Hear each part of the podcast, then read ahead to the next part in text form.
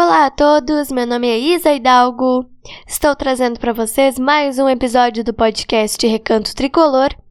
E no episódio de hoje eu estarei homenageando Antônio Carlos Verardi.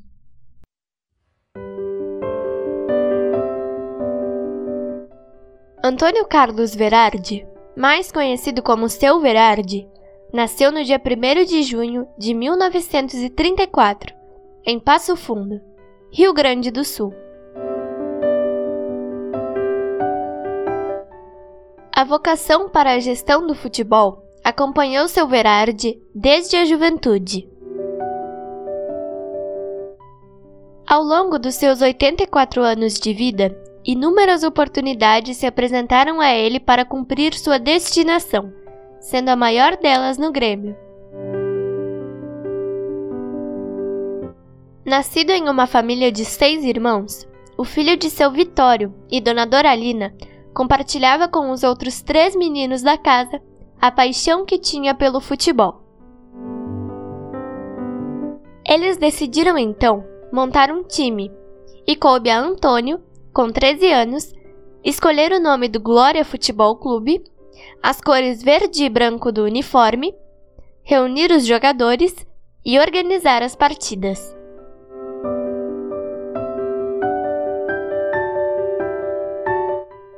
Seu primeiro contato com o Grêmio se deu quando o irmão mais velho, Valdemar, foi chamado para jogar no clube.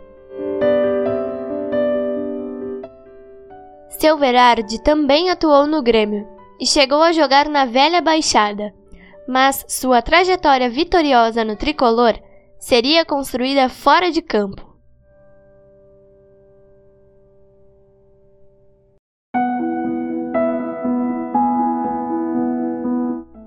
No final de 1952, mudou-se para Porto Alegre, pois foi aprovado para a Faculdade de Farmácia na Universidade Federal do Rio Grande do Sul. Ele estudava pela manhã e trabalhava no Banco de Crédito do Rio Grande do Sul à tarde, onde também organizou um time para a disputa do campeonato bancário.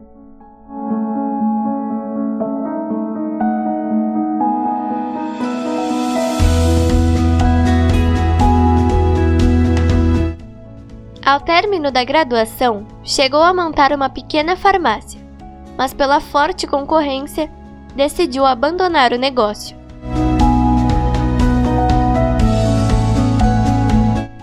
Por intermédio de uma colega do banco, soube de uma oportunidade para trabalhar na exportação da celulose Cambará SA, cujo dono era Fernando Crefe, presidente do Grêmio em 1958.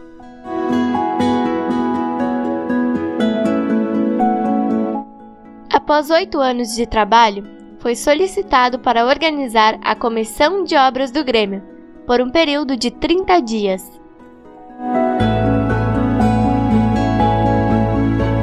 Com a tarefa finalizada no prazo combinado, ele retornou ao seu posto na celulose Cambará, que ficara reservado, mas não permaneceu lá por muito tempo, pois foi convidado pelo presidente do Grêmio Mário Nunes da Cunha e por Fernando Crefe para assumir a gerência geral do clube.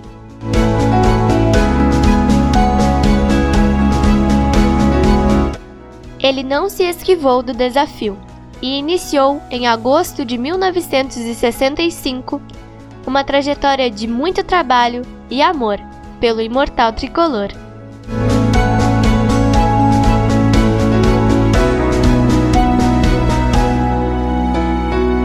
1977, se tornou supervisor do departamento de futebol, assumindo com muita dedicação a função que ocuparia por muitos anos.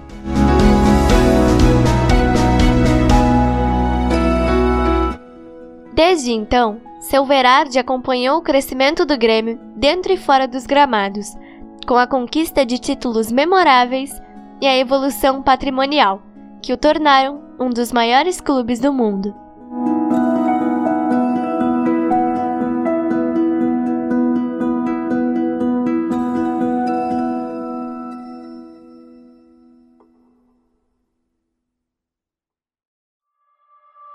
Em 24 de abril de 2019, Antônio Carlos Verardi veio a falecer. E eu encerro esse episódio com uma frase dita por ele. Abre aspas. Eu só sou o que sou porque pertenço ao Grêmio. Fecha aspas.